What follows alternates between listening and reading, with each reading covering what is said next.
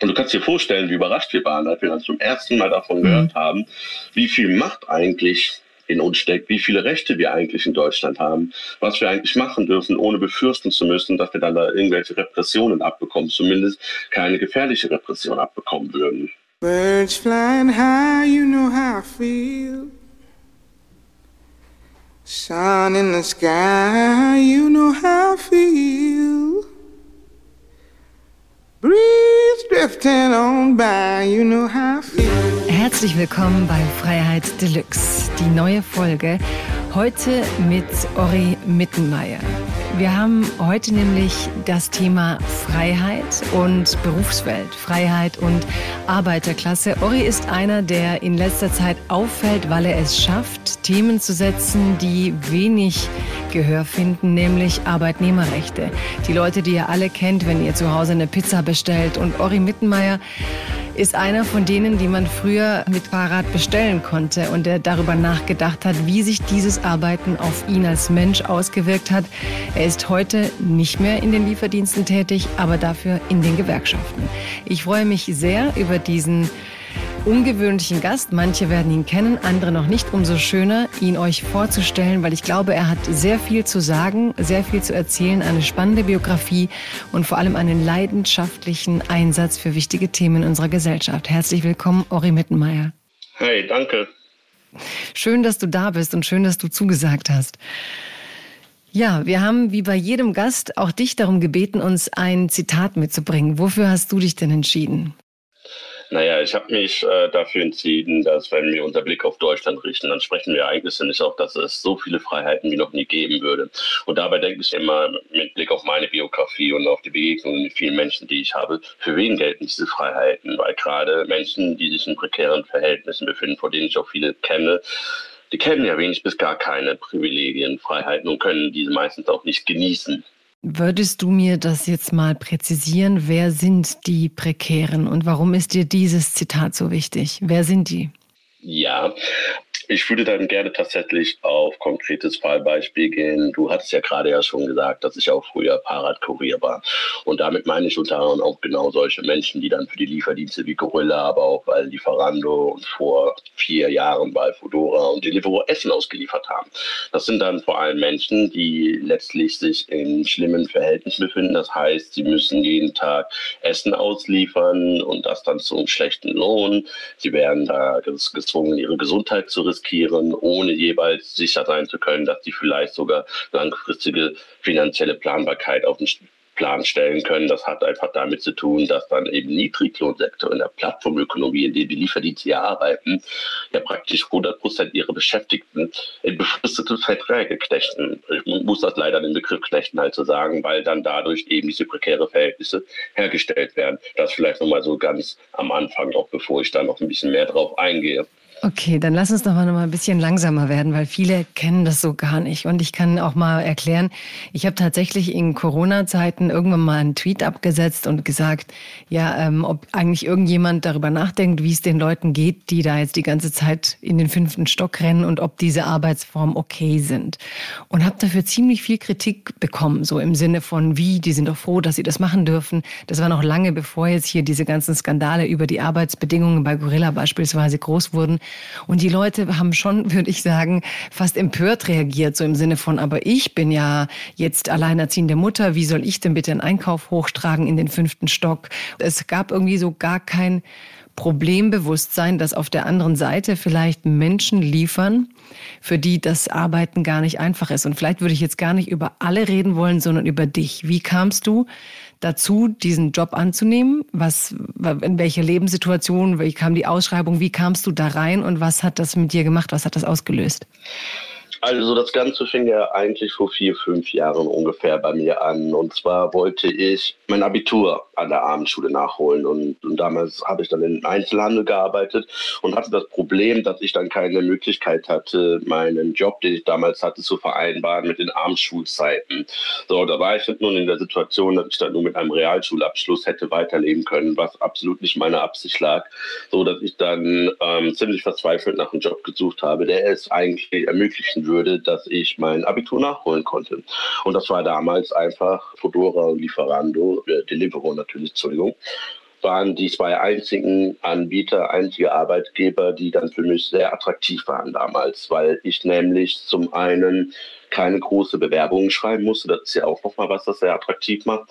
Wenn du dann halt weißt, okay, du musst jetzt keine große Bewerbung schreiben, musst. Ähm, warum hast du dann keine Bewerbung schreiben wollen? Also warum kam dir das so ähm, vor, dass du lieber einen Job hast, wo man direkt hingeht und das irgendwie bekommen kann? Da gibt es natürlich verschiedene Gründe. Zum einen erstens, dass das sehr teuer ist und ich damit auch nicht genug Geld verdient habe, um das alles alleine finanzieren zu können. Das kostet halt dann wahnsinnig viel Geld, vor allem, weil ich die Erfahrung halt gesammelt habe, dass wenn du dann schwarz und schwer behindert dann in einem Bewerbungsschreiben halt stehen hat. Also schwarz natürlich nicht. Das ist dann anhand des Bewerbungsfotos zu sehen, dass man dann äh, schwarz äh, als schwarz identifiziert wird. Das zum einen. Und zum anderen, dass ich dann in meiner Bewerbung stehen habe, dass ich schwerbehindert bin, dass die Erfahrung gezeigt hat, dass ich dann von zehn Bewerbungen, die ich schreibe, vielleicht eine dann Zusage bekomme, bei der dann am Ende eh nichts wird, trotz einer relativ guten Ausbildung. Ich bin auch ausgebildeter Buchhändler. Insofern war das eine Situation, der ich mich dann nicht unbedingt aussetzen wollte, weil ich dann auch so schnell es geht mein Abitur nachholen wollte, ohne dann demotiviert zu werden, weil ich dann einfach keinen weiteren Job finden würde, um das Ganze zu finanzieren was dann ja zeigt, dass dann solche Unternehmen wie Deliveroo oder Lieferando, die sehr niedrige Einstieghürden haben und solche Jobs zu machen, dann auch besonders attraktiv wirken können, so auf den ersten Blick.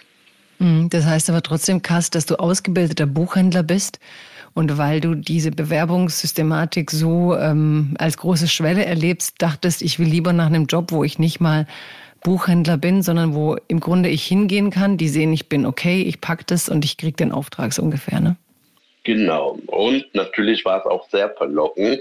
Das ist ja das, was ja auch viele Fahrradfahrer und Fahrradfahrerinnen auch dazu bringt, erstmal bei solchen Unternehmen zu arbeiten, dass sie dann denken, sie werden dafür bezahlt, Sport zu machen. Und sie werden mhm. nicht dafür bezahlt, dass sie Essen ausliefern. Das ist aber die Illusion, die hält sich nur für ein paar Wochen aufrecht.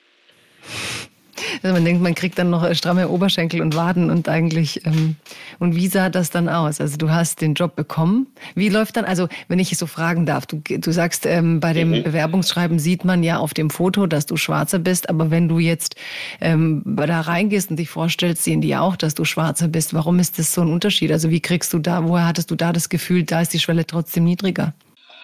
Die Schwelle war insofern niedriger, weil die dann halt einfach jede Fahrkraft einfach brauchten. Also man mhm. sieht das dann ja auch heutzutage, dass äh, diese Lieferdienste dann ja einfach einfach jeden Menschen nehmen, der bereit ist, diese Bedingungen auch über sich ergehen zu lassen, der auch letztlich keine andere Wahl hat. Und bei mir war es doch damals dann ja auch so ähnlich. Ne? Ich musste, ich war ja vor der Situation, okay, ich will unbedingt mein Abitur noch nachholen, bevor ich vielleicht irgendwie 29 oder 30 werde, sondern ich wollte es dann schon am liebsten haben, dass ich mit dem Alter von 25, 26, also muss ich so ein bisschen den sauren Apfel reinbeißen. Und ich muss ehrlich sagen, mir war auch gar nicht so bewusst, was für harte Bildung das eigentlich waren halt. Ne? Für mich war das dann eher so ein Gedanke, na gut, dann fahre ich vier, fünf Stunden ähm, pro Tag, kann dann dadurch meine Miete in Köln finanzieren, die ja auch nicht unbedingt gering sind, sondern schon ähm, teilweise auch schwer zu finanzieren sind und gehe dann dafür abends zur Schule. Und noch größer hätte ich mich eigentlich nicht täuschen können. Wie viele Stunden bist du dann gefahren oder wie viel pro Woche? Hm, also ich sage immer, dass ich dann ungefähr zwischen acht und zehn Stunden pro Tag gefahren bin und dann dabei täglich 100 bis 110 Kilometer dann zusammen äh, gesammelt habe. Das heißt, dass wenn man das auf, auf, auf eine sieben Tage Woche dann aufrechnet, dann kommt man schnell zwischen 700 und 1000 Kilometer wöchentlich. Und damit meine ich ja nur die Fahrradstrecken, die ganzen Etagen hochlaufen. Da kommen bestimmt dann auch noch ein paar Kilometer zusammen, die dann, dann ja, dafür sorgen, dass man dann äh, extrem fit war, aber auch sehr schnell auch die eigene körperliche Gesundheit geschadet gearbeitet hat, weil das echt ein knochenharter Job ist, bei dem viele Menschen gar nicht bewusst ist, was rein abverlangt. Stichwort auch das, was du vorhin ja meintest, mit dass, dass es einfach eine Zeit lang gar kein Problembewusstsein gab für diese Bedingungen. Mhm. Wie ging's dir? Also beschreib mir mal den Prozess von Ori, der reingeht und denkt, ich krieg hier mal locker für ein bisschen fast statt Fitnessstudio Geld zu bezahlen, mache ich quasi äh, Radeln und krieg dann auch noch Geld. Also wie kam das in deinem Bewusstsein so an, dass da irgendwas gesellschaftlich schief läuft, wenn du auf diese Art deinen Körper ähm, abnutzen musst für die Arbeit und dann noch abends irgendwie eine Fortbildung für die Weiterbildung machen möchtest? Also das, das, das, das muss, man, muss man ja mehrere Sachen dann halt einfach zusammenführen. Zum einen hat es eine Zeit lang gedauert, bis ich überhaupt gecheckt habe, wie beschissen die Arbeitsbedingungen waren. Weil diese Lieferdienste, die schaffen es ja ganz gut, dass sie sich, naja, als hippes Startup-Unternehmen verkaufen. Das heißt, dass sie dann äh, versuchen, eine familiäre Atmosphäre aufzubauen. Das haben sie am Anfang auch getan, sodass wir dann halt auch alle auf Du-Du-Ebene waren. Wir haben uns gut geduzt. Wir haben dann mal gerne mal ein Feierabendbierchen danach getrunken oder haben mal, was weiß ich, mit einem Kicker mit unseren Vorgesetzten gespielt, dass wir dann quasi über so solchen Methoden auch ein bisschen handsam gemacht worden sind. Weil wenn dann irgendwie mal was schief lief, sprich irgendwie die Bezahlung war nicht ganz anständig, dann waren wir eher geneigt, ähm, Deliveroo oder Fedora zu verzeihen, weil das waren dann doch alles auch nur Menschen. Zumindest hatten wir sie damals so wahrgenommen. Und es war gar nicht klar, dass das so ein knallhartes Unternehmen halt war. Die haben es halt geschafft, so ein, so ein, so ein freundschaftliches Gesicht aufzusetzen. Und das machen die ja bis heute immer noch so, dass du dann ähm, versuchst, dich so gut es geht mit deinen Kollegen und Kolleginnen irgendwie anzufreunden. Und wenn du das dann halt hinkriegst, dass du auf einem freundschaftlichen Level bist, ist es schwerer für die Kolleginnen und Kolleginnen, dann bestimmte Arbeitsbedingungen abzulehnen. So, das ist so, so ein ein Aspekt, dass es damals auch war, dass ich dann auch vieles habe mir gefallen lassen. Zum anderen muss man aber auch dazu sagen, dass das ähm, ein weiterer großer Faktor war, der dazu führte, dass wir lange Zeit, auch ich lange Zeit nichts gemacht habe, ist, dass ich mich in einem befristeten Arbeitsverhältnis befand von zwischen sechs Monaten und zwölf Monaten. Das heißt, uns wurde sehr schnell dann klar, wenn wir nicht schnell genug gearbeitet haben, wenn wir nicht schnell genug gefahren sind, würde das bedeuten, dass wir wahrscheinlich in spätestens zwölf Monaten keine Vertragsverlängerung bekommen würden. Und das war für mich vor dem Hintergrund dessen, dass ich Abitur nachholen wollte, einfach keine Option. Also war ich dann immer in meiner Situation, es war dann glaube ich immer mit Winter, als dann meine Gehälter zwei Monate hintereinander, meine ich, nicht mehr ausgezahlt bekamen, in der Situation, zusammen mit ganz vielen anderen Kolleginnen, dass wir kein Geld ausgezahlt bekamen, Deliveroo uns aber auch gar nicht aushelfen wollte, dass wir wütend und verzweifelt waren, aber auch nicht wussten, was wir machen sollten, so dass wir dann eigentlich sogar so extrem bereit waren, einfach alle kollektiv zu kündigen, obwohl wir eigentlich genau wussten, dass das gar nicht bringen würde, weil es gibt genügend andere Menschen, die genauso verzweifelt sind wie wir, die diesen Job halt auch machen würde. Das heißt, ähm, wie du siehst, hat es ein bisschen gedauert. Ich glaube, es hat mindestens zwei Jahre in der Branche gedauert, gedauert, dass ich dann überhaupt angefangen habe, mal über andere Möglichkeiten nachzudenken. Und auch nur deswegen, weil ich Glück hatte, dass da andere Menschen waren, die vielleicht auch was von den Gewerkschaften wussten, weil ich bis dahin auch nicht wusste, was Gewerkschaften überhaupt sind und was sie repräsentieren. Das heißt, dass die meisten, die mit dir gearbeitet haben, waren andere Leute, die von solchen demokratischen ähm, Strukturen, wie man sich in einer Firma einbringen kann, wenig Ahnung hatten und auf der anderen Seite ein Arbeitgeber, der eine Atmosphäre kreiert, wo man denkt, wow, ähm, ist ja alles nice hier und bis das dann bei einem ankommt, ähm, ich, mich interessiert wirklich diese physische Erschöpfung, wenn ich ehrlich sein darf. Also wenn ich mir vorstelle, diese 100 Kilometer am Tag, diese ganzen Treppen, wie kommst du bei den Leuten an und wie geht's dir, wenn du denen ihr Paket überreichst? Was denkst du da? Also man muss dazu sagen, die ersten paar zwei, drei Monaten waren Hölle. Also du bist dann ja schon nach ein, zwei Stunden erschöpft. Das heißt, also wenn du mir vorstellst, dass du dann irgendwann mal acht, neun Stunden nonstop durchlieferst, du hast eine unendliche Ausdauer. Du kannst dann die Tour de France dann halt äh, praktisch im Alleingang dann gewinnen, dann hm. mit so einer Kondition gefühlt. Man härtet sich ab halt. Ne? Wir hatten uns damals einen Gemeinschaftsgeist aufgebaut, wo wir dann wussten, okay, ähm, wir können uns solidarisch untereinander unterstützen, also die Fahrradfahrerinnen. Dann haben wir dann daraus im Prinzip auch ein kleines Spiel untereinander gemacht, damit wir nicht wahnsinnig werden würden.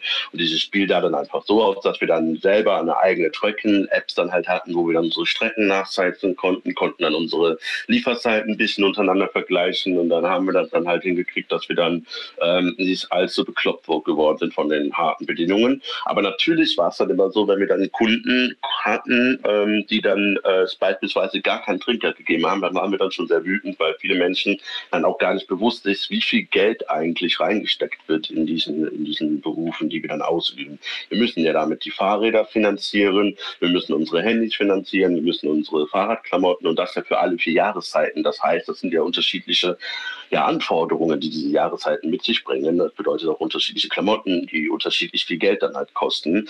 Und insofern war dann Trinkgeld immer genau dann das kleine bisschen, was uns dann wenigstens noch irgendwie die Möglichkeit gab, dass wir am Ende des Tages was zu essen kaufen konnten. Weil am Ende des Tages waren wir so erschöpft, wir wollten einfach nicht mehr zum Rewe gehen oder zum Aldi oder zum Lidl, sondern wir haben uns dann einfach irgendwie beim Restaurant irgendwie eine Kleinigkeit zu essen geholt und sind dann total erschöpft einfach ins Bett gefallen, diejenigen, die dann vielleicht nicht wie ich dann das Abitur nachgeholt hat. Für mich sah es dann ja so aus, dass ich dann beispielsweise von, von, von 10.30 Uhr bis knapp 16 Uhr, 16.30 Uhr Essen ausgeliefert habe. Bin nach Hause, habe mich dann kurz geduscht, dann von 17.30 Uhr bis 22 Uhr ungefähr 23 Uhr Abendschule gehabt, habe dann noch zwei, drei Stunden gelernt nachts, um nun dann acht Stunden oder sieben Stunden später wieder aufzustehen und dann äh, diesen Zyklus sich das alles wiederholen würde. Also es ist ein unglaublich brutaler Job und ich hätte es auch fast nicht geschafft damals. Mhm. Wie lange hast du das so ausgehalten? Mm, zwei Jahre habe ich es aushalten können. Und dann hatte ich zum Glück Anspruch auf BAföG bekommen, aber das wurde mir dann auch leider nur über Ecken so ein bisschen mitgeteilt, dass ich damals nicht direkt dann wusste, ab wann ich dann eigentlich Anspruch hatte. Und das ist dann ja auch nochmal so eine riesengroße Barriere und Hürde, äh, denen ich dann begegnet bin, die ich aber glücklicherweise überwinden konnte. Also zwei Jahre habe ich das durchgehalten. Und dann ähm, musste ich aufhören, weil ich auch gemerkt habe, ich, ich, ich habe viel zu viele Unfälle gehabt. Ich habe mich schon zu oft äh, meinen Rücken verletzt. Ich hatte Kniebeschwerden, also sprich eine Abschnutzung im Knie feststellen müssen, so dass ich dann halt gemerkt habe, scheiße, ich bin äh, 26 und habe aber dann mittlerweile fast den Körper eines topfitten 60-Jährigen mit allen möglichen ähm, äh, Beschwerden, die damit einhergehen. Und ging das dann als Arbeitsunfall durch? Also wenn du sagst, ihr musstet alles euch selbst einkleiden, alles Arbeitsmaterial selbst kaufen, wie war das bei Unfällen? Bei Unfällen war das dann schon so, je nachdem, wenn du angestellt war, dann wurde das dann auch als Arbeitsunfall gewertet.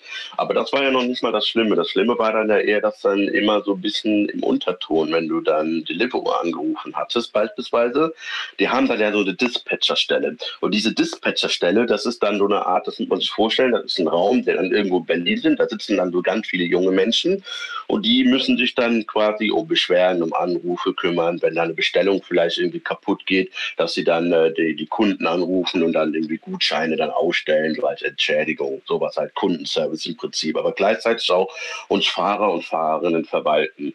So, und das Schlimmste war, wenn wir dann einen Unfall hatten, das ist mir dann auch ein paar Mal passiert, dass dann äh, bei den einen oder anderen Dispatcher immer öfter vorkam, dass dann an erster Stelle nicht die Frage war, wie es dir geht, sondern tatsächlich Priorität hatte, ob das Essen noch lieferbar wäre, weil dann würde man einen zweiten Fahrer dann nochmal hinschicken, das Essen übernehmen würde und weiter liefern würde. Und erst dann wurde gefragt, ob man eigentlich dann noch weiterarbeiten können. Als wurde eher selten gefragt, ob es einem überhaupt gut geht. Und das zeigt doch schon, wie unglaublich unmenschlich dann auch gerade die Plattformökonomie im Bereich des Lieferdienstes sein kann. Wer waren die Menschen um dich herum? Die Menschen um mich herum, das war ein ganz bunter Haufen. Ähm, ganz am Anfang, diese ganzen Lieferdienste, die sind ja nicht neu, oder die sind damals neu auf den Markt gekommen. Und das war dann so, dass dann am Anfang, das ist ja alles noch im Sommer passiert, als die auf den Markt kamen, das waren dann vor allem Studierende mit einem Nebenjob. Und das ist ja auch so ein Mythos, mit dem die Lieferdienste arbeiten, dass sie sagen, das ist ein Job, mit dem man sich ein bisschen so Nebenverdienst aufbauen kann. Die Wahrheit könnte aber nicht weiter davon entfernt sein. Die Realität sieht so aus, dass es vor allem viele Menschen waren, die aus den marginalisierten Communities kamen. Das spricht People of Color, BPOC, Menschen mit Migrationshintergrund. Menschen, die besonders verwundert, die Mehrfachdiskriminierung erleben und die letztlich keine andere Wahl haben, als solche Berufe zu machen, weil sie vielleicht sonst irgendwo keine Berufe bekommen. Oder auch das, was ich neuerdings immer wieder thematisiere, und das war auch damals schon der Fall, vor allem mit Blick auf die Flüchtlingskrise 2015, dass wir auch einige äh, Menschen ähm, aus den Ländern, die hierhin geflüchtet sind, hatten, die das Problem haben, dass sie eine Aufenthaltsgenehmigung hatten, aber diese Aufenthaltsgenehmigung gleichzeitig an, die, an eine Arbeitererlaubnis gekoppelt war. Und die konntest du nur haben, wenn du auch tatsächlich einen Job hattest, wo du dann halt auch deine ganzen Steuern und so weiter zahlen konntest. Das heißt, es war dann besonders pervers für solche Menschen, weil die letztlich, selbst wenn die keinen Bock mehr auf den Job hatten, weil die vielleicht irgendwie einen besseren Job haben möchten, mussten sie in den Job bleiben und mussten diese Bedingungen aushalten, weil es sonst bedeuten würde, dass sie dann wieder abgeschoben werden würde. Und das ist dann auch nochmal ein riesengroßes Problem gewesen. Darf ich noch einfach, damit wir ein rundes Bild haben, fragen, in welcher Größenordnung dann die Stundenlöhne waren in dem Bereich? Ähm, das wurde, es wurde immer Mindestlohn ausgezahlt, aber da sagen wir, haben wir auch immer klar kritisiert, dass dieser Mindestlohn effektiv ausgehöhlt wird, indem wir dann, obwohl das die deutsche Rechtsprechung ja was ganz anderes sagt, Nämlich, dass wir dann äh, unsere Arbeitsmittel alle selber finanzieren mussten. So, das heißt, wir konnten von Glück reden, wenn wir am Ende des Monats irgendwie zwischen 900 und 1000er netto dann halt rauskamen.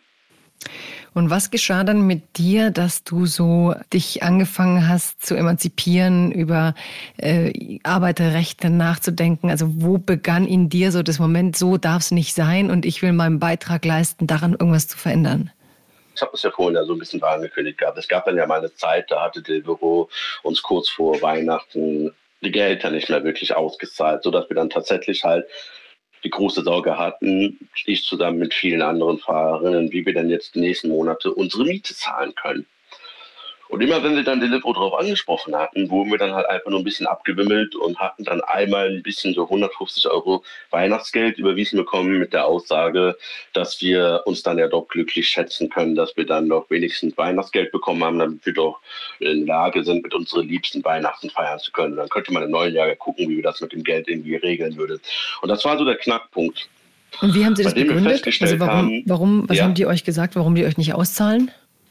Die haben, die haben schon einfach dahinter versteckt, dass sie irgendwo in London eine neue Abrechnungsfirma halt hatten und diese Abrechnungsfirma da so ein paar Probleme halt hatte, das alles so richtig so einzuordnen, aber dass sich das bald regeln würde. Aber das Problem ist, das war schon vor, das war, schon monatelang schon das Problem und ähm, das war ein Punkt, wo wir dann halt auch gesagt haben, so es ist bei allem Verständnis, den wir dann für euch als Unternehmen halt haben, dass man dann auch wenigstens in einer gewissen Form an Wertschätzung doch erkennen lassen können, dass man man dann uns das Gehalt zuverlässig auszahlt, dass das doch nicht so viel verlangt sein könne. Und daraufhin wurden wir, wie gesagt, abgewimmelt immer wieder. Und was habt ihr dann gemacht? Also was war sozusagen, der, was passierte genau. für dich?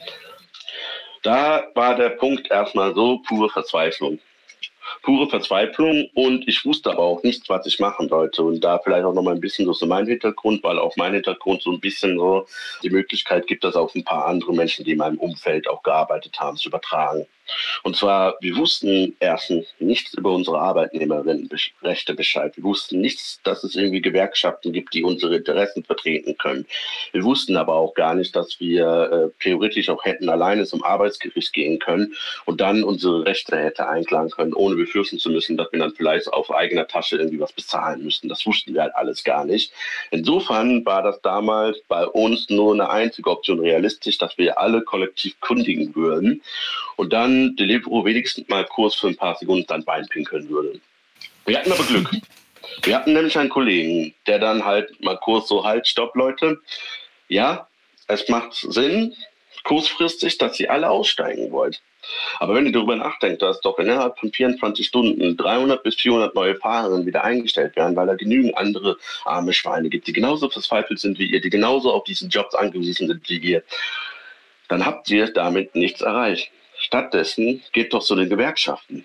Und du kannst dir vorstellen, wie überrascht wir waren, als wir dann zum ersten Mal davon gehört mhm. haben, wie viel Macht eigentlich in uns steckt, wie viele Rechte wir eigentlich in Deutschland haben, was wir eigentlich machen dürfen, ohne befürchten zu müssen, dass wir dann da irgendwelche Repressionen abbekommen, zumindest keine gefährliche Repression abbekommen würden. Und das war der Moment, wo wir uns dann angefangen haben zu organisieren. Das war auch der Moment, wo ich mich zum ersten Mal auch dafür interessiert habe, was eigentlich Gewerkschaften sind, was eine Interessensvertretung ist, was demokratische Mitbestimmung und Tarifverträge eigentlich sind.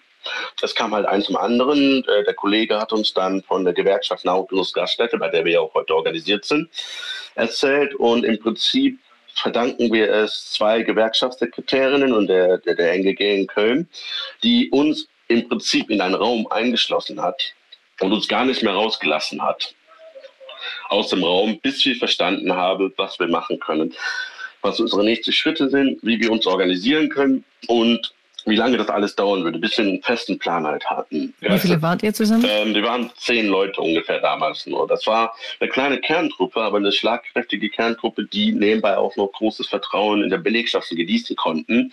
Einfach aus dem Grund, weil wir gleichzeitig auch zu den ältesten Fahrern und Fahrerinnen gehörten, die schon viel Mist erlebt hatten, aber sich dann auch gleichzeitig um unsere Leute gekümmert haben. Sprich, wir haben dann den neuen Menschen dann immer gezeigt, wo findest du die besten Abkürzungen, auf welchen Restaurants kannst du unproblematisch auf eine Toilette gehen.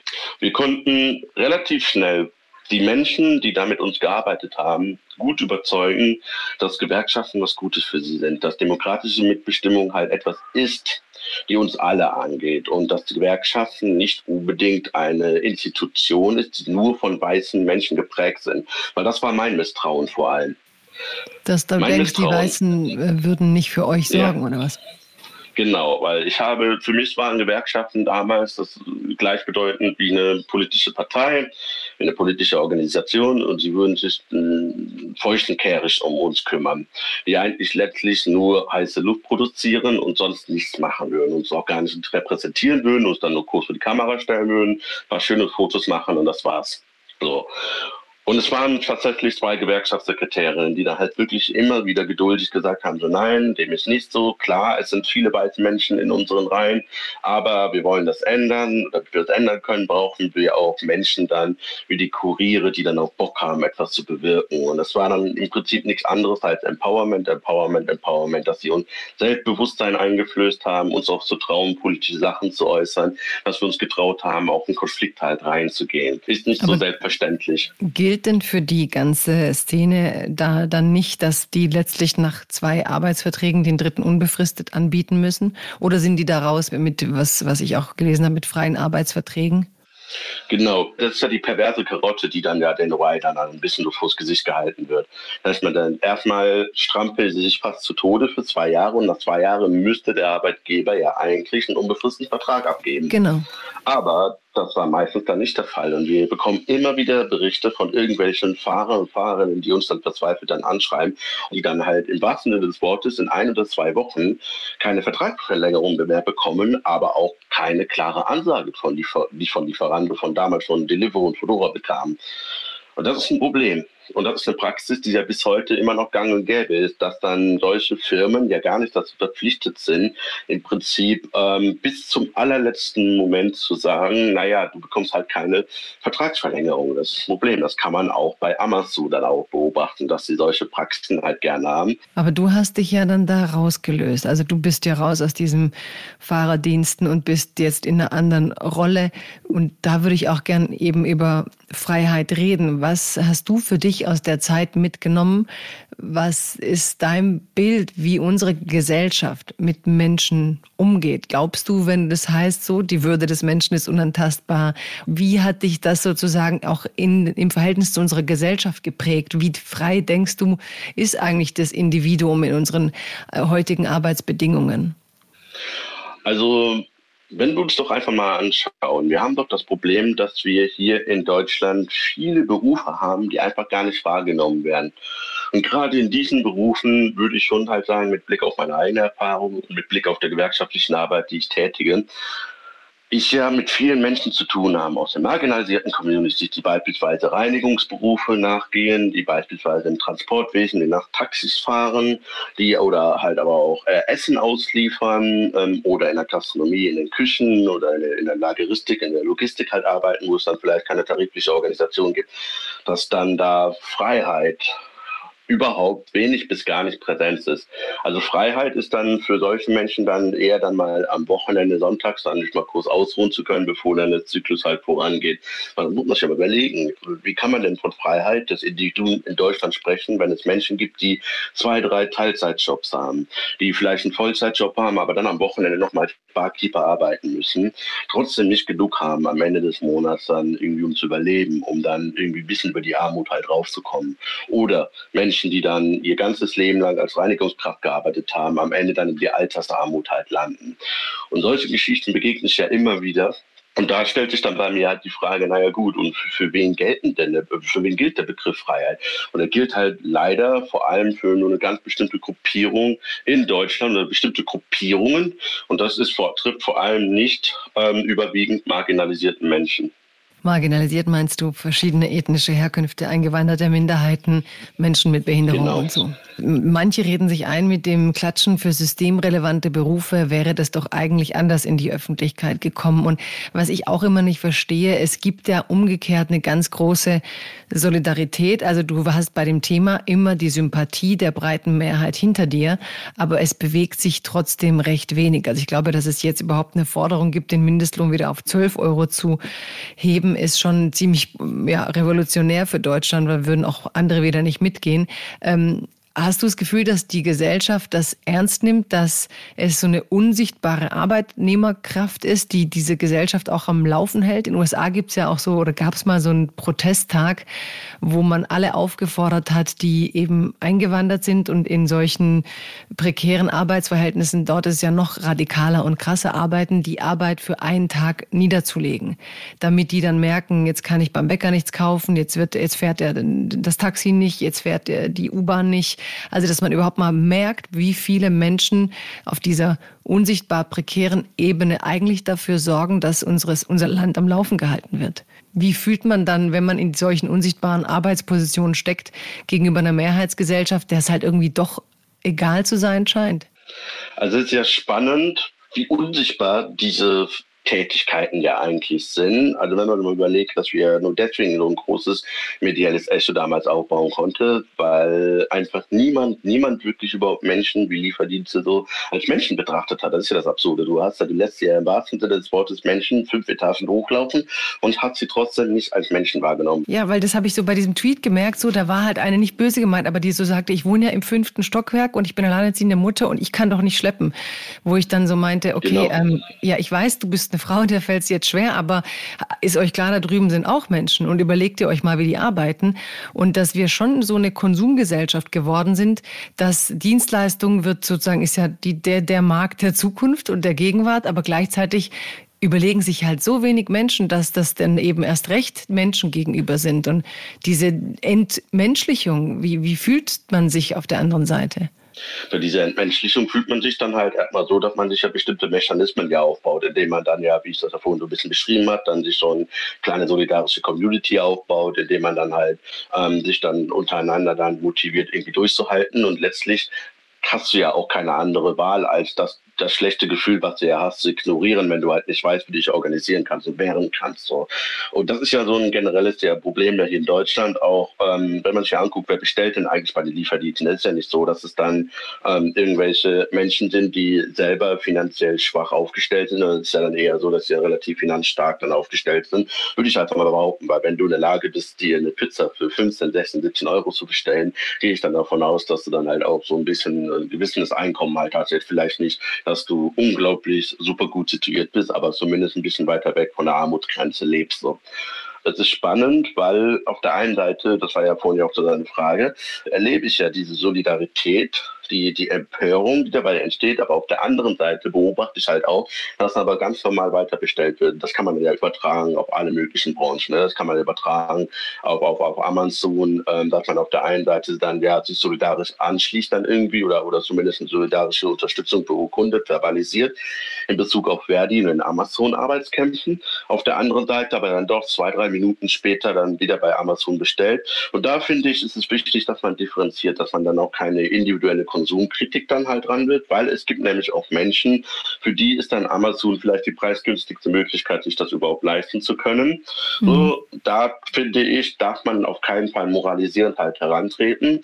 So, und dann gibt es aber dann wiederum aber auch Menschen, die dann halt vielleicht tatsächlich auch das Geld haben, die Möglichkeit haben, darauf zu verzichten dann halt, ne? die dann stattdessen lokale äh, Shops dann unterstützen könnten da halt. Und ich finde, dass wir hier in Deutschland einfach auch eine, ja, wie, wie beschreibe ich das am besten?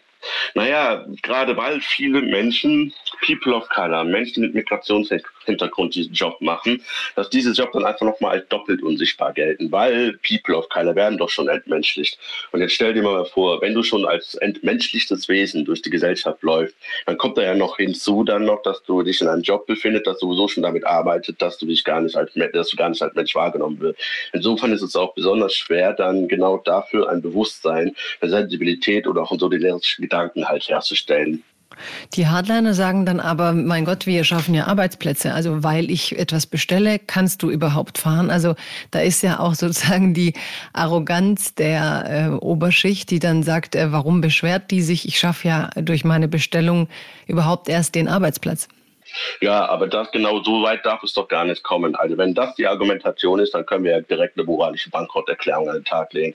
Weil wir haben ja in Deutschland, ist es ja eigentlich so, der Gedanke verbreitet von Arbeit. Also wir haben ja die sozialmarktwirtschaftliche Ordnung, die ja besagt, so durch harte, ehrliche, fleißige Arbeit kannst du dir ein schönes, gutes Leben halt aufbauen. Das ist de facto nicht der Fall.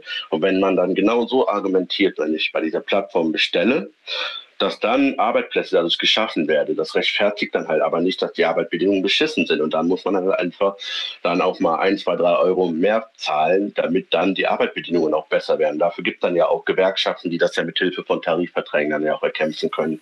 Entwickelt man eine Wut auf Leute, denen das so scheißegal ist?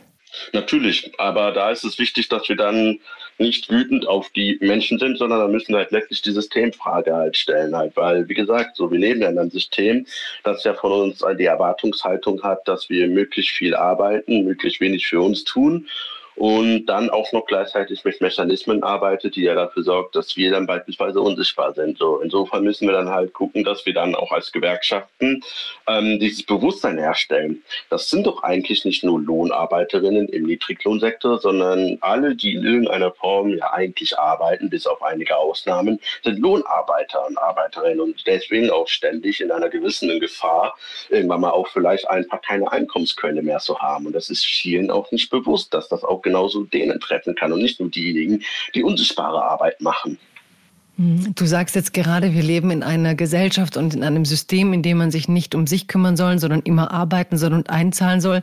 Das ist doch auch wieder so eine Klassenfrage. Denn einerseits für die, die zwei bis drei Jobs haben. Ist das so? Auf der anderen Seite hast du in Deutschland ja eine äh, ganze, nicht kleine ähm, Schicht von Erbinnen und Erben, die in dieser Form wahrscheinlich nie müssen, wo das, der Begriff Self-Care ähm, dahin geht, dass man sich in Wellness-Studios einbucht, dass man die teuersten Yoga-Selbsterfahrungstrips hat. Also da ist doch schon auch eine krasse Zweiteilung der Gesellschaft. Und wenn man jetzt guckt, wie die Leute beim Bahnstreik zum Beispiel reagiert haben, da war ja auch so, ähm, ja, mein Gott, wir hatten jetzt schon Corona, jetzt wollen wir in Urlaub, was, was, was machen die uns das jetzt kaputt?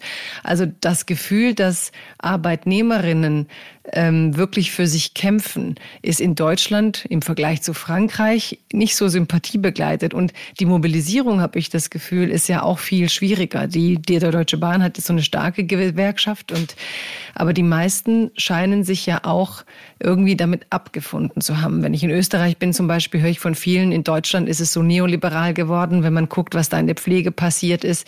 Ich habe von spanischen Pflegerinnen und Pflegern gehört, die man akquiriert hatte, die gesagt haben, sie wollen in Deutschland nicht arbeiten, weil sie so krass getaktet sind, dass sie bei Patientinnen und Patienten, die sie wirklich brauchen, gar nicht länger bleiben können und das entspreche nicht ihrem Arbeitsethos. Also ist da in Deutschland auch was verrutscht in den letzten Jahrzehnten, was, was man vielleicht also nicht wiederbringen kann? Wiederbringen würde ich nicht sagen. Ähm, ich glaube immer noch, da kann man mir auch gerne unterstellen, dass ich noch so ein naiver äh, Optimist bin. Aber ich glaube, die muss auch es lässt geben. sich noch es lässt sich auf jeden Fall bestimmt noch irgendwie in irgendeiner Form noch ändern, aber das ist halt vor allem davon abhängig, ob und wie wir es schaffen, einen solidarischen Geist mit allen Lohnarbeiterinnen untereinander halt zu schaffen. Weil das Spannende ist doch, dass ich dann ja immer wieder erlebe seit meiner gewerkschaftlichen Arbeit, und es gibt ja auch immer mehr Studien und Erkenntnisse, die das untermauern, Nämlich, dass es viele junge Menschen gibt, die sich ja bewusst sind, dass Gewerkschaften eigentlich was Gutes sind. So, das ist ja das eine. Und auf der anderen Seite auch gleichzeitig auch von den ganzen Tarifverträgen Tariflöhnen, insofern es welche branchenübliche Tariflöhne es gibt, existieren, dass sie auch davon profitieren, wollen aber dann gleichzeitig aber kein Gewerkschaftsmitglied sein halt. Und das ist dann so ein, so, ein, so ein bisschen so eine Ambivalenz, die dann so ein Paradox, bei denen dann vielen Menschen eigentlich gar nicht bewusst ist, dass sie sich damit halt vor allem selbst schaden. Vor allem, weil die ganzen Gewerkschaften Gewerkschaftsmitglieder, Gewerkschaftsmenschen, die wir doch jetzt haben, auch alle älter werden und irgendwann mal dann halt auch offensichtlichen Gründen auch kein Gewerkschaftsmitglied sein werden, so dass es dann halt wir als Gewerkschaften in der Gesamtsumme so ein bisschen weniger Schlagkraft entwickeln als vielleicht noch vor 30, 40 Jahren so halt. Aber wenn du jetzt denkst, die Arbeit, klar, die Gewerkschaften waren groß und die Solidarität war da, als du Firmen und Fabriken hattest, wo Leute morgens in Massen in so eine Fabrik reingeströmt sind. Ne? Da, ist es, da ist der Zaun, wir stempeln alle, wir gehen rein. Da eine Solidarität aufzubauen, war ja auch irgendwie einfacher. Wenn man sich jetzt den Wandel der Arbeit betrachtet, also seit die Ich-AGs so groß geworden sind, seit jeder sich sein Creative Space mieten kann in Coworking Spaces, wenn du in Berlin da in einen Café gehst, dann kannst du dir auch dein Plätzchen mit deinem PC, mein PC, mein Arbeitsplatz und die ganzen Versprechungen der modernen Arbeit sind doch auch, du kannst, wenn du willst, in New York arbeiten, in Deutschland dein Geld verdienen oder umgekehrt. Diese Vereinzelung der Arbeit, also diese Befreiung, wir reden ja über Freiheit, die Befreiung der Arbeit von Ort, von Gruppen, von Zugehörigkeiten hat ja auch dazu geführt, dass wir halt diese Solidarität so viel schwerer aufbauen können. Es gibt wahrscheinlich für diese kreatives Prekariat, was es halt auch gibt. Wir sprechen jetzt über die, die äh, Kurier, aber es gibt halt auch unglaublich viele, auch sehr gut ausgebildete, studierte Leute, die nach dem Studium dann trotzdem für sieben Euro die Stunde arbeiten mit den gleichen Tricks, die du beschreibst, nämlich der Chef duzt, hat einen Fußball, beim ersten Gast, Danger Dan, hat er auch beschrieben, wie er in der Werbeagentur dann irgendwie Tischkickern durfte, man sich schön geduzt hat, aber am Ende war klar, du musst hier liefern. Und diese Form der, ich mache dann mein eigenes Ding, ich weiß nicht, ob du, also ich finde es total toll, dass du so begeistert bist von Gewerkschaften und weiß trotzdem nicht, ob die halt, so wie man über Parteien sagt, kann man die in die Zukunft retten? Kann man Gewerkschaften in die Zukunft retten? Und wenn ja, wie? Und wie müssten die sich verändern, um auch solche Leute mit reinzuziehen? Also wie könntest du im Idealfall dieses prekäre Kreativprekariat von Berlin zusammen auf die Straße bringen mit den Gorilla-Fahrern äh, oder mit welchen Fahrern auch immer, mit denen du da zusammen warst, um klarzumachen, man muss heute halt die Menschen schützen, die sich im Namen der Freiheit, so wie du sagst, ich will einfach radeln, ich finde mein eigenes Ding, trotzdem abzusichern.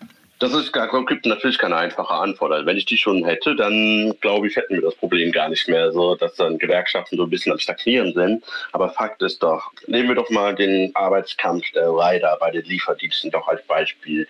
Das ist doch der Beweis, den wir brauchen, dass es möglich ist. Es ist möglich und es ist ähm, deswegen ein super gutes Beispiel, weil jahrelang ja immer gesagt worden ist, so die Plattformökonomie kann man eben nicht organisieren, einfach weil die Lieferdiensten wenn man sich die Bedingungen anschaut, wir sind dezentralisiert unterwegs. Das heißt, wir haben einen Arbeitsplatz, bei dem man sich dann halt kaum wenig bis gar nicht begegnet. Also auch hier diese Vereinzelung, die hier stattfindet. Das zum einen. Dann haben wir auch noch unglaublich viele Menschen, die ja aus verschiedenen Ländern kommen, verschiedene Sprachbarrieren, die man dann ja auch im kreativen, prekären Sektor ja auch antreffen würde, so halt. Ne? Also auch da, mhm. die da Barrieren anzutreffen sind. Und dann haben wir aber auch dann natürlich den extrem hohen Druck, der ja auch in der äh, kreativ-prekär-Branche anzutreffen ist, nämlich immer zu liefern und dann aber immer vor dem Hintergrund entweder, dass man solo selbstständig ist und dann man Pech hat, nur ein, zwei, drei Euro bekommt, sodass man das Recht dann irgendwie versucht, sich in einem Wettbewerb zu stürzen und auch so nur irgendwie einen Krümmel abzubekommen. Das kann man ja auch genauso gut auf die Lieferdienste übertragen. Oder halt, äh, dass man sich in befristeten Arbeitsverhältnissen gibt. Also da gibt es ja viele Parallelen so dazu. Und wir haben gezeigt, es ist möglich. Es ist möglich, dass wir uns organisieren können und zurückschlagen können. Aber das heißt auch, und das ist ja so ein, eigentlich der Auftrag an uns als die Gewerkschaften, und das haben wir auch damals dann quasi auch angestoßen, dann, als wir dann als, als Außenstehende damals, heute sind wir alle Gewerkschafterinnen, hatten es damit angestoßen, dass gewerkschaftliche Arbeit auf der einen Seite weiterhin so fortgeführt werden muss, wie es dann halt bisher immer so war, nämlich im traditionellen Rahmen, weil es auch noch traditionelle Branchen gibt, die IG Metall oder die ganzen Brauereien äh, bei, den, bei, der Gaststätte, die dann organisiert sind. Da muss man halt das Rad nicht neu erfinden, aber dass man die neuen Arbeitswelten dann halt mitdenken muss, dass man da diese Herausforderungen angeht und neue Wege findet. Und wir haben das ja beispielsweise dann ja so ein bisschen angestoßen daran. Wir haben dann halt gezeigt, so ein bisschen, wissen, wie es geht, wie wir es schaffen, unterschiedliche Menschen, die unterschiedliche Sprachen sprechen, aus unterschiedlichen Kulturen kommen, trotzdem miteinander zu vereinen. Und ich glaube, wenn wir dann halt immer wieder immer wieder aktiv auf die Menschen zugehen, aktiv zeigen, wofür wir stehen, was möglich mit uns ist, dass wir durchaus eine Chance haben, weil wir müssen das auch einmal ganz klar sagen. Die Gewerkschaften sind die einzigen Interessenvertretungen von allen, die Lohnarbeit halt machen. Wer soll es denn sonst machen? Ich fand es auch immens, wie es dann auch aufgeschlagen ist medial. Ne? Als dann klar wurde, wie die Arbeitsbedingungen sind, ähm, war plötzlich das Gegenteil. War plötzlich klar, hey, eigentlich bestellen fast alle da. Also und wir ignorieren die Arbeits- und Lebensbedingungen dieser Menschen und den körperlichen Verschleiß. Insofern war das ja schon auch eine krasse Leistung, so wie du sagst, von, von diesem, jeder war froh, dass während Corona irgendjemand das Essen dahin stellt, aber den Menschen, die da ja auch in Corona-Zeiten riskiert haben, sich anzustecken in Hausfluren oder bei irgendwelchen Übergaben und Zahlvorgängen, die mal wieder als Menschen zu sehen, das hat dann doch in recht kurzer Zeit auf eine beeindruckende Art und Weise geklappt, weshalb ich auch unbedingt mit dir reden wollte. Ähm, Total. Woher nimmst du die Kraft dann auch? Also du sagst, du hast dich selber emanzipiert, du hast es geschafft. Wir haben am Anfang über dein Abitur gesprochen, das hast du nachgeholt. Du sitzt jetzt im Auslandssemester in Korea. Ja, in Korea und studierst Politikwissenschaften. Also du bist jetzt ja in, jetzt sag ich mal, überspitzt den kapitalistischen, den American Dream. Also du hast genug Kraft, äh, genug Kraft entwickelt, ja. aus diesen ganzen prekären Lebensweisen jetzt eine akademische Laufbahn einzuschlagen. Wo holst du dir die Kraft für das Ganze? Also vielleicht auch noch mal ganz kurz, was du zu dem hier noch alles gesagt hattest. Ähm, ja, ich verkörper so leider so ein bisschen so den, den, den Dream, so, ne, so dass man dann halt durch harte Arbeit einen Aufstieg halt schaffen kann. Aber auch da muss man klar sagen, zum hohen Preis. Also ich habe äh, körperliche Beschwerden und mentale Beschwerden, die so nicht hätte eigentlich ein junger Mann wie ein Mensch in meinem Alter eigentlich haben sollen dürfen weil die Bedingungen dann halt auch extrem hart waren. So. Und dann, wenn man dann noch hinzufügt, so, dass ähm, richtig Energie auch so ein bisschen herausgezogen haben, das mag jetzt so ein bisschen so abgetroschen klingen, weil, aber das muss halt oft genug gesagt, weil die weiße Mehrheitsgesellschaft viel zu oft sich selber einredet, dass es keinen Rassismus gibt und auch keinen Ableismus geben würde in Deutschland, dass ähm, ich die Energie vor allem aus Wut über die Zustände, aus Wut darüber, dass ich seit ich denken kann, immer wieder entmenschlich worden bin, immer wieder dann man versucht hat, mich ein bisschen zu infantilisieren, sprich, dass man dann halt dann mich äh,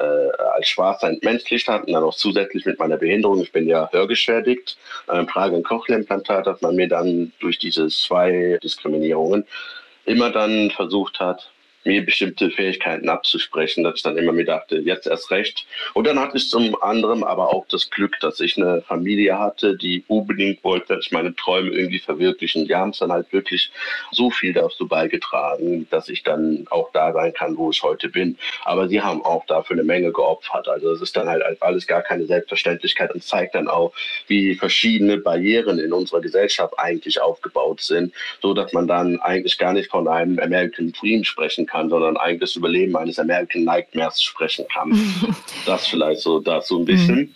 Jetzt muss ich mich noch mal ganz kurz fassen. Was war denn eigentlich noch mal deine Ausgangsfrage? Das habe ich mich zu sehr aufgeregt über diesen Dream. Nee, ich finde es ja echt gut, dass du. Ja, ich habe das ja mit Absicht gesagt. Ich habe das schon gedacht, dass ja. dich das aufregen würde, weil die Opfer, die du da bringst, sind mir sehr klar. Und was mich aber auch interessiert, deine Familie, weil wir sprechen ja immer dann über diese Mehrfachdiskriminierungen. Aber ich glaube, was auch wichtig ist, Wissen. Du kamst dahin und über deine Familie konntest du dieses Wissen Wissen, dass es Gewerkschaften und so weiter gibt, ja gar nicht abrufen. Ne? Also das wird mich auch nochmal interessieren, aufzuwachsen in einem sozialen Milieu, in dem ja natürlich die Rechte gar nicht präsent sind. Das zeigt ja auch, wie etabliert das gewesen sein muss und wie viele Menschen eigentlich ausgegrenzt werden von dem, was wir als demokratisches Wissen bezeichnen. Weil wenn man unseren Politikern so zuhört, im Moment ist die Antwort ja immer Beteiligung, Partizipation, Teilhabe. Aber da scheint es ja ein ziemlich großes Segment der Gesellschaft zu geben, die gar keine Ahnung haben, an was sie da partizipieren können. Warum konnten dir deine Herkunftsfamilie oder Herkunftsfreunde, Herkunftsonkels eigentlich nicht erklären, was für Rechte du hast? Das ist ganz einfach. Für sie war Priorität, dass sie Möglichkeiten finden, dass ich mit meiner Behinderung klarkomme. Ohne meine Eltern wäre ich halt nicht in der Lage, heute auch hier am Telefon mit dir so gut sprechen zu können und auch so gut zuhören zu können. Weil als ich meine Hörgeräte, mein Cochlea-Implantat damals bekam, ich konnte kaum hören, ich konnte kaum sprechen und da war für meine Eltern allererste Priorität, dass ich irgendwie in irgendeiner Weise funktioniere in dieser Gesellschaft, weil denen genau bewusst war, dass ich dann nicht nur rassistisch behandelt werden würde, sondern halt noch hinzu dann eben, naja, wie so ein simpler Mensch, der dann eigentlich nichts kann, obwohl ich eigentlich nur ein bisschen schlechter hören kann. So, insofern war es für meine Eltern dann halt einfach die Priorität, dann möglichst äh, viele finanzielle Ressourcen und äh, auch persönliche Kräfte und Energie zu investieren, dass ich dann halbwegs irgendwie funktionieren und überlegen kann in dieser Gesellschaft. So.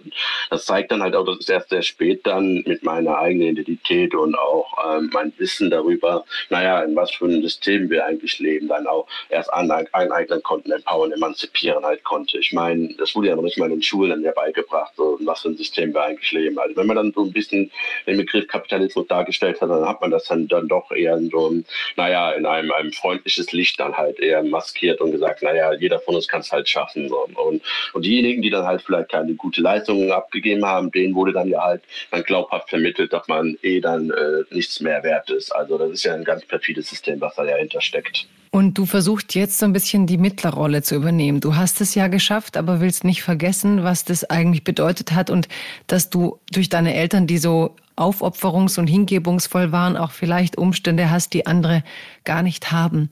Natürlich, du hattest ja vorhin ja auch doch schon vollkommen richtig doch gesagt, es diese, diese ganzen Probleme betreffen ja nicht nur Arbeiterfamilien, sondern es betreffen ja mittlerweile auch immer weitere größere Teile der mittleren Schicht, wo du dann hoch ausgebildete Menschen halt hast, die dann trotzdem dann, sagen wir mal, die sind Honorarkraft für, für irgendeine Musikschule und müssen dann trotzdem irgendwie gucken, dass sie sich das Geld über Hartz IV aufstocken müssen, weil sie nicht über die Runden halt kommen. So. Und auch da tritt man sehr oft dann auch immer wieder mal nicht auf ein Bewusstsein dafür, was man man politisch eigentlich bewegen kann. So. Und was ich dann halt versuche mit meiner Rolle so ein bisschen zu machen, ich versuche genau meine Lebensrealität sichtbar zu machen, aber gleichzeitig versuche ich dann eben nicht, weil ich mag es auch gar nicht, so ein Fürsprecher für andere marginalisierten Menschen zu sein, aber trotzdem es versuchen, eine Plattform zu bieten für andere Lebensrealitäten, weil da kommt ja diese intersektionale Perspektive. Intersektionale Perspektive meint halt einfach nur, dass ich dann dadurch verschiedene Diskriminierungen sichtbar mache und Probleme und Barrieren, strukturellen Barrieren, denen wir unsere Gesellschaft dann immer wieder stoßen, sichtbar mache und durch dieses Sichtbarmachen erst auch thematisiert wird. Weil das ist ja vorher, ist das ja wirklich ein erdrückendes Schweigen und Unsichtbarkeit gewesen. Das siehst du dann ja immer wieder in verschiedenen Bereichen. Und da versuche ich dann auch, mich dann so ein bisschen zu thematisieren, einfach nur, weil es dann für andere Menschen auch ein bisschen einfacher ist, sich dann auch zu identifizieren und auch eine gewisse Empathie für Menschen wie mich aufzubringen und dadurch auch einen solidarischen Geist aufzubauen oder vielleicht sogar sich inspirieren zu lassen und zu sagen, hey, es gebe nochmal politischen Institutionen, die Gewerkschaften eine Chance, ich engagiere mich, ich setze mich ein das wird dann zwar ein schwerer Kampf, aber letztlich ist es halt ein Kampf, den wir uns halt stellen müssen, weil wenn wir dann aufgeben und nichts machen, haben wir halt das Problem, dass dann die andere Seite weitermachen wird und die Bedingungen noch weiter verschlimmern werden. Ich habe jetzt noch mal eine größere Frage, weißt du, weil alles, was du da gerade sagst, ist ja eigentlich der traditionelle Arbeitskampf, der früher auch als links galt, also nicht parteipolitisch links, sondern politisch links.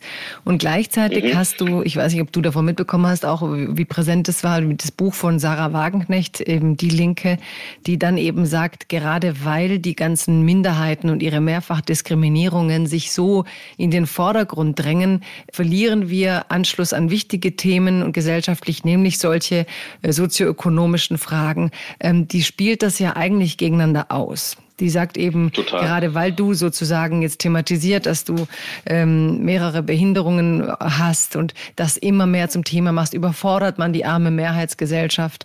Und was entgegnest du so jemandem und was macht das mit dir, wenn sie sowas behauptet? Apropos Wut, löst das auch Wut aus?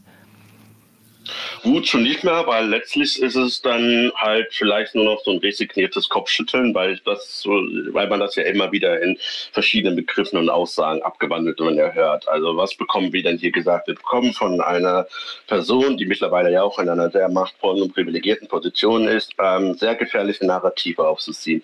Nämlich das Narrativ aufzuziehen, dass wir als Menschen, die als People of Color identifiziert werden, uns gefällig mit dem Status quo zufrieden gehen sollen. Dass wir dann irgendjemand, dass wir dann aufhören sollen, irgendwelchen Menschen was wegzunehmen. Aber wir nehmen doch niemanden was. was. Wir fordern doch letztlich nur, dass man uns als Menschen wahrnimmt. Wir fordern doch nur, dass man uns dann beispielsweise, wenn wir dann äh, nicht mehr mit dem N-Wort beleidigt werden möchten oder wenn wir mit dem Z-Wort nicht mehr beleidigt werden möchten, ob wir stattdessen alternative Begriffe halt haben wollen, dass wir dann von Menschen wie Wagenknecht zum Schwein gebracht werden. Das ist ja total absurd. Müssen wir uns mal anschauen. Ich finde beispielsweise nicht, dass wir als marginalisierten Menschen überdeutlich dann in der medialen Präsenz und in der Öffentlichkeit stehen. Also die ganzen Diskurse und Debatten finden wenig bis gar nicht statt, sondern werden vereinzelt dann auch von den marginalisierten Communities an die Öffentlichkeit herangetragen.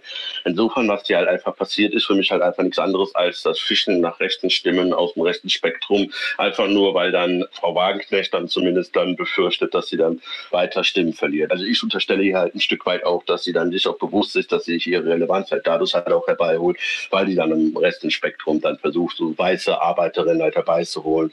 Und überhaupt, wenn wir uns doch mal anschauen, es gibt halt leider immer noch viel zu viele Menschen, die ja glauben, dass die Arbeiterinnenklasse überwiegend aus weißen Arbeitern bestehen, was ja de facto halt einfach nicht mehr der Fall ist. Wenn man sich anschaut, die Zahlen halt anschaut, dann kann man schon deutlich sagen, dass ein sehr großer Teil, vor allem im Niedriglohnsektor, und das sollte ja eigentlich auch so das Klientel für Frau Franknecht halt sein, marginalisierten Menschen sind. Marginalisierten Menschen, die People of Color sind, die Migrationshintergrund sind, die all diese systemrelevanten Jobs machen. Ich will mal einen Taxifahrer bei Nachts sehen, der weiß ist und äh, in Frankfurt am Main dann Menschen halt transportiert. Ich habe in meinem Leben bisher noch keinen einzigen weißen Taxifahrer gesehen. Oder wenn wir ja, uns ich glaube, die gibt's schon, die gibt's schon, die, die gibt's schon. Also ich fahre auch viel Taxi, weil ich nachts ungern durch Stadt allein äh, laufe. Also es ja. gibt, ich, ich glaube aber, lass mich das ganz kurz ja. sagen, Ori, dass das halt so wichtig ist in dem Moment, in dem du sagst, ich glaube nicht, dass es irgendeinen weißen Taxifahrer gibt, dann stellst du ja in dem Moment einfach äh, weiß gegen schwarz und man verliert ja Solidarität alle Taxifahrer. Und eigentlich ist das doch dein Ziel. Und das ist ja Sarah Wagenknechts Argument, dass sie sagt, indem wir äh, wichtiger, also ich sehe das auch kritisch, was sie sagt, aber ich gucke natürlich auch, wo es stimmt und wo nicht. Ähm, in dem Moment, wo wir manchmal vergessen, dass uns mit den Menschen vielleicht doch mehr verbindet, als wir denken und wir immer diese Differenzen in den Vordergrund rücken, gewinnt am Ende das kapitalistische, ausbeuterische System. Ja? Also das, wo die Menschen eben nicht solidarisch sind. Das passiert dir ja jetzt auch. Da gibt es bestimmt keinen weißen Taxifahrer. Und ich garantiere dir, wenn unsere Sendung jetzt ein weißer Taxifahrer, der nachts zum Pferd hört, denkt er so, ach so, ja, die sind gegen mich, für mich will er nichts mehr. Und ich frage mich schon, wie wir das überwinden. Weil wenn du sagst solidarisch, muss es gelingen, dass man die ganzen Minderheiten und ihre Probleme thematisiert.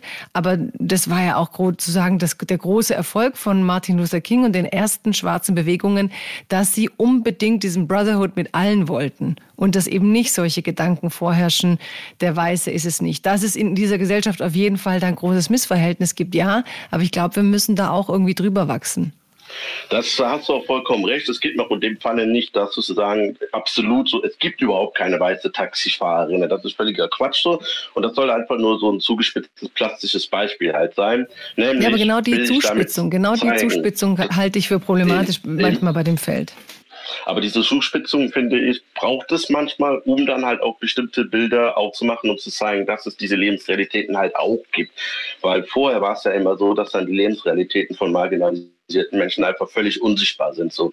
Und insofern bin ich auch vollkommen bei dir, weil ich dann ja auch als Gewerkschafter ja auch mit vielen weißen Arbeitern zusammenkämpfe und versuche, alle Seiten miteinander zu versöhnen. So. Ich gebe mir hier nur einfach nur so ein einfaches, nennen wir mal kosmetisches, plastisches Beispiel, um einfach mal aufzuzeigen, wie das dann halt auch in Perspektiven von Rassismus betroffenen Menschen wie mir dann auch manchmal so ankommen kann, dass ich dann bestimmte Menschen nicht sehe. Und insofern ist es dann auch halt einfach wichtig, und da hast du auch vollkommen recht, und ich würde auch nicht behaupten, dass ich da irgendwie perfekt bin in dieser Hinsicht, dass man dann auch immer wieder darauf hinweist, dass man sagt, so ja, es gibt natürlich auch noch weiße Arbeiter in diesen Branchen. Worum es mir aber ursprünglich eigentlich ging, ist nämlich zu sagen, dass im Niedriglohnsektor der größte Teil von marginalisierten Menschen halt dominiert ist und dass wir dann da halt gucken müssen, dass wir hinkriegen, dass wir diese marginalisierten Menschen nämlich abholen, weil sie werden halt eben meistens eben nicht abgeholt, sondern werden dadurch unsichtbar gemacht und haben dann erst recht vielleicht kein Interesse daran, Menschen wie die Frau Wagenknecht zu wählen, obwohl auch da ja Menschen sind, die ein Recht darauf haben, repräsentiert zu werden. Und klar bin ich dann äh, auch mit dir, dass dann, wenn Martin Luther King das große Kunststück hingekriegt hat, meiste Menschen zu vereinen. Auf der anderen Seite muss man aber auch dabei ganz klar sagen, dass dann Martin Luther King zusammen ja auch mit anderen Aktivisten wie Malcolm X, Angela Davis, aber auch James Baldwin auch immer dann auch klar die Verantwortung, die weiße Menschen halt gegenüber marginalisierten Menschen nämlich haben, ähm, vor Augen geführt haben, sich nämlich ihre Privilegien bewusst zu werden und dann als ernsthafte Verbündete äh, an unserer Seite zu stehen und dann bereit zu sein, manchmal dann eben auch bestimmte Kritik, die vielleicht ein bisschen sauer aufstoßen könnte und Abwehrreflekte erzeugen kann, einfach zu überwinden, weil auch das ist ja etwas, denen wir ja immer wieder begegnen. Wir kritisieren. Ich bin da voll bei dir. Ich finde auch voll wichtig, dass wir jetzt nochmal erwähnen, weil vielleicht erklärt das auch manchmal, warum die Politik sich es leisten kann, so zu reden. Du sagst eben, in dem Sektor arbeiten viele marginalisierte Menschen. Ähm, es leben in Deutschland so viele Menschen ohne deutschen Pass wie noch nie. Ich glaube, wir sind fast bei elf Millionen Menschen inzwischen. Das heißt, ähm, die können aus der Ansprache, wie du sie machst, dieses intersektional Denken, den Weißen wie den Schwarzen, wie, wie äh, sonstige Eingewanderte oder Menschen mit anderen äh, Diskriminierungen im Leben, äh, aber vor allem eben ethnisch, ethnische und staatsbürgerrechtliche Fragen müssen sie gar nicht adressieren, weil beispielsweise auch von den neuen Menschen, die jetzt 2015 kamen, die haben alle keinen deutschen Pass. Das heißt, je größer die Menge Menschen in Deutschland wird, die ich gar nicht gewinnen kann durch meine Ansprache, desto unattraktiver ist eigentlich, ähm, die einzubeziehen. Insofern muss Sarah Wagenknecht sich vielleicht fragen, ob die Spaltung darin besteht, dass man die Menschen nicht besser integriert. Also eine Demokratie sollte immer versuchen, alle Bürgerinnen und Bürger, die gesamte Bevölkerung auch zu Teil des demokratischen Volkes werden zu lassen, denke ich. Insofern ist alles, was du da provozierst, da bin ich absolut bei dir. Aber ich möchte schon auch die kritischen Punkte und wo ich auch manchmal sehe, dass wir uns ähm, als Gesellschaft irgendwie spalten, obwohl wir eigentlich insgesamt was Gutes wollen. Es passiert halt manchmal so Zuspitzungen.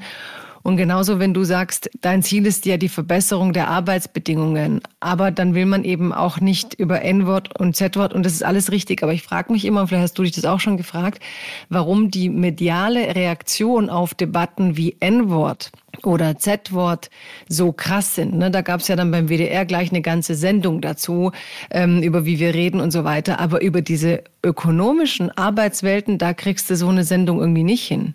Dazu vielleicht mhm. ganz kurz nochmal auch, was du eingangs ja noch gesagt hast mit dem, mit dem Aspekt der Spaltung. Man muss ja auch mal anschauen, ähm, von wem der Vorwurf der Spaltung der in den ganzen medialen Diskursen ja auch immer kommt. Das ist ja spannend. Es sind ja weniger Menschen aus den marginalisierten Communities, die ja vorwerfen, sagen, spalten wir gegen die, sondern es ist halt immer dann, muss man halt auch klar sagen, immer dann äh, Vorwürfe, die aus dem rechten Spektrum oder zum Teil aus der bürgerlichen Mitte so halt kommen. Um das jetzt daran zu knüpfen mit dem N-Wort, was du gerade gesagt hast, können wir doch eigentlich daran feststellen, dass wir es hier mit einer Machtfrage zu tun haben. Bestimmte Machtpositionen, bestimmte Ansprüche, die lange Zeit unkritisch aufrechterhalten worden sind, werden jetzt plötzlich hinterfragt. Das heißt also, wenn jetzt ein, ein schwarzer Mensch dann gegenüber einem weißen Menschen halt sagt, ey du, ich finde das halt einfach rassistisch, das ist scheiße, wenn du das N-Wort halt benutzt, weil du letztlich dadurch eine Bezeichnung benutzt, die mich entmenschlichen soll, dass dann ähm, der Mensch, also der, der, der Angehörige aus der Mehrheitsgesellschaft, sich dann erstmal total angegriffen fühlt, weil man in Deutschland ja immer noch Rassismus mit dem Nationalsozialismus verknüpft, also ist ganz, ganz Schlimmes, extrem gefährlich und extrem tödlich ist halt. Ne? Ähm, dass ist dann immer ja diese auch. Abwehrreaktion sofort kommt. Mhm. Natürlich, vollkommen, vollkommen. Ja. Aber es wird nur damit verknüpft und dadurch ausgeblendet, dass wir eigentlich damit meinen, dass du mich gerade in dem Moment entmenschlichst und mich dann gerade verletzt und angreift. Und das gefällt dann vielen Menschen dann halt in Deutschland nicht, weil sie sich dann immer im, Kopf haben, dass sie eben nicht rassistisch sind, dass sie eben nicht irgendwie sexistisch sind oder klassistisch geprägt sind. Und das ist ein großes Problem, wo ich dann aber auch versuche, meine Arbeit darauf hinzurichten, dass ich dann halt sage, nein, du bist halt kein schlechter Mensch, du bist kein scheiß Mensch, so, nur weil du irgendwie eine bestimmte Hautfarbe halt hast. Das System äh, ordnet uns in Kategorien ein und diese Kategorien müssen wir aufbrechen und zerstören. Da bin ich ganz ähm, einig, weil es ist auch überhaupt rational schwer nachvollziehbar, warum Menschen darauf pochen müssen, andere Menschen irgendwie zu bezeichnen auf eine Art, wie sie es nicht wollen. Da verstehe ich dich sehr. Meine Frage ist manchmal, wir leben halt in einer Zeit, wo Aufmerksamkeit ein hohes Gut ist. Ja, du kannst nicht noch mehr ja. Fernsehen sehen, du kannst nicht noch mehr Podcasts hören, du kannst.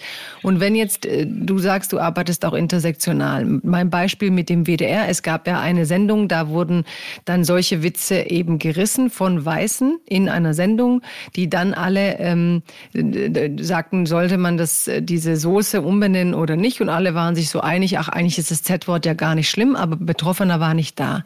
Das hat große Wellen geschlagen. Dann gab es eine eigene Sendung zur Nacharbeitung mit marginalisierten Gruppen und hochrangigen Mitarbeitern vom Fernsehen. Aber ich frage mich immer, was würde passieren, wenn man so eine Sendung machen würde, mit den sozioökonomischen Fakten, also mit dem, was wir jetzt besprechen, wenn da Leute säßen, die sagen, hey, wir werden äh, ökonomisch ausgebeutet, unsere Körper altern überproportional schnell, die sind biologisch 60, obwohl ich erst 30 bin, weil äh, diese Gesellschaft Arbeitsbedingungen hat, wo ich so verschleißt werde, wo dann aber sicher auch viele Weiße sagen, hey, Moment, mein Sohn, dem geht es auch so. Also wie schaffen wir es, das ist schon mal eine Frage medial, nicht durch die die richtigen äh, diese Analyse ist ja richtig, aber ich habe immer das Gefühl, sie, sie, lenkt trotzdem von den Lebensbedingungen marginalisierter Gruppen auf eine perfide Art ab, weil wir streiten uns drüber, wie man reden soll und gleichzeitig vergessen wir, wie es denen da geht, wie wir reden. In Deutschland wurde es ja jetzt erst bekannt, wie viele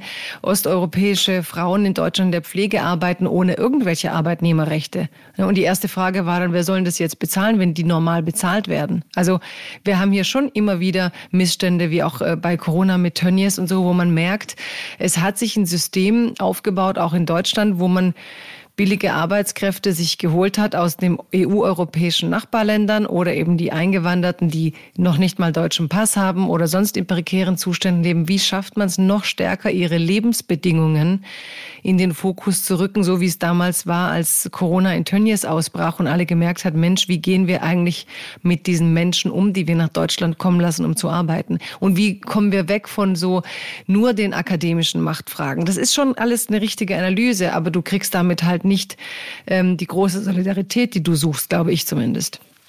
Also zum einen nochmal kurz, du hast ja am Anfang gesagt, dass mit der, mit der, mit der Sendung, also es ist ja so, dass dann ein, zwei, eine Woche später, nachdem diese schreckliche Sendung dann ja halt rauskam, oder Z-Wort dann ja einfach mal so darauf getroppt worden ist von Menschen, die dann halt auch es irgendwie gar nicht einsehen wollten, dass man das Z-Wort nicht mehr benutzt. Das ist dann vor allem ja auch ähm, Enissa Amani, die ja nochmal eine Sendung herausgebracht hatte, aus eigener Tasche finanziert hatte und dass das ja nochmal riesengroße mediale Reichweite erzeugt hat mit genau den betroffenen Menschen aus ganz verschiedenen verschiedenen Bereichen aus den marginalisierten Communities, die das nochmal ganz wunderbar thematisiert haben. Ähm, das nur nochmal kurz, weil ich finde, das ist auch immer wichtig, dass man da auch nochmal kurz so äh, die Aufmerksamkeit richtet.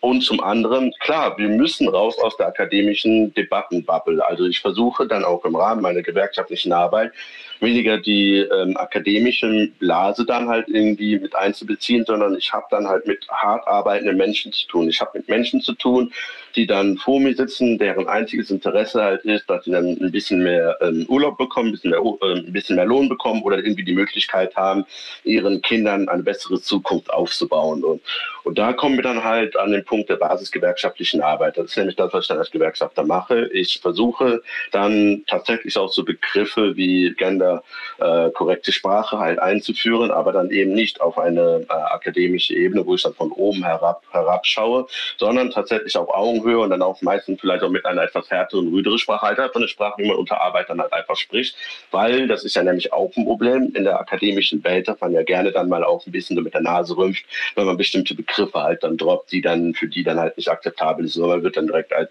sexistisch dann halt abgestempelt und vergisst dann dabei, dass man vielleicht einfach auch mit Menschen zu tun haben, die ganz andere andere Lebensrealitäten haben und dann auch erstmal empowered werden müssen. Wie an meinem Beispiel. Ich habe bis vor vier Jahren, fünf Jahren doch gar nicht mit intersektionalem Feminismus zu tun gehabt. Ich war 24 Jahre alt. Hätte ich dann so einen Menschen gehabt aus der akademischen Bubble, so, ähm, der mir dann so bestimmte Messages verbreitet hat, von wegen es gibt Rassismus, whatever, dann hätte ich dem zwar zugestimmt.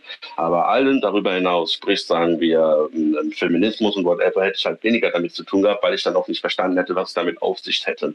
So, hab aber dann halt diese Gewerkschaftssekretärin Sekretärin gehabt, die dann lange und geduldig dann auch immer mit mir diskutiert haben, mir ein Gefühl von Respekt und ähm, ähm, Augenhöhe vermittelt haben. Sprich, dass ich dann auch problematische Sachen sagen konnte, dass sie dann auf der anderen Seite gesagt haben, nein, Ori, das war eine problematische Aussage, aber haben mir dann aber auch dann mit einer Engelsgeduld auch ruhig erklärt, warum das so eine problematische Aussage halt war. Und ja, zum einen ähm, wenn wir diese, weil du ja vorhin ja halt meintest, dass das dann ja auch diese ganzen Debatten, ob man jetzt das N-Wort und whatever, ähm, diese ganzen Debatten darüber oder die genderkorrekte Sprache, dass das ein bisschen davon ablenkt, von den Lebensrealitäten marginalisierter Menschen, dann kann ich dem nicht so ganz zustimmen. Also ich kann dem so zustimmen, dass es zu akademisch geführt wird. Aber nicht zustimmen, weil das halt alles so extrem zusammenhängt, finde ich dann wiederum. Ne? Also wenn wir dann halt über äh, Gender reden, dann müssen wir dann halt auch gucken, okay, wir haben ja das Problem mit dem Care Work, dass dann ganz viele Frauen dann ja auch unbezahlte Care-Arbeit halt machen, dass das dann ja alles miteinander verwoben ist.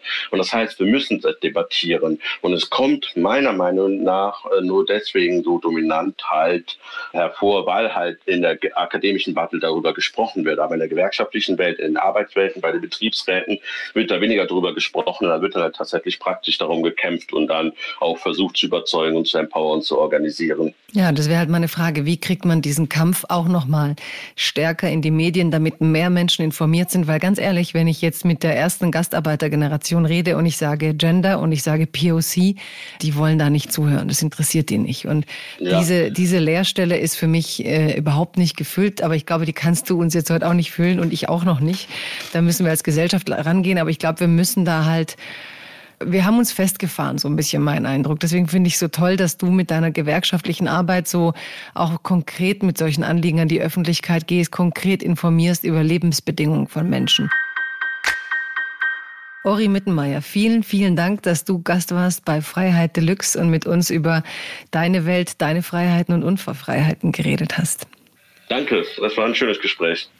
Danke, fand ich auch. Schön, dass wir hier über die weiten Distanzen noch zusammenkommen konnten. Ich wünsche dir wirklich wahnsinnig viel Erfolg, viel Öffentlichkeit, viele Menschen, die sich deine Geschichte ansehen und die auch deine Inhalte weitertragen. Und ich fände es hochspannend, was du so in den nächsten Jahren noch entwickeln kannst, um ungewöhnliche Bündnisse zu finden. Vielleicht ja irgendwann zwischen der Berliner Kreativbubble und den ähm, Lieferkurieren. Fände ich spannend. It's a new dawn, it's a new day.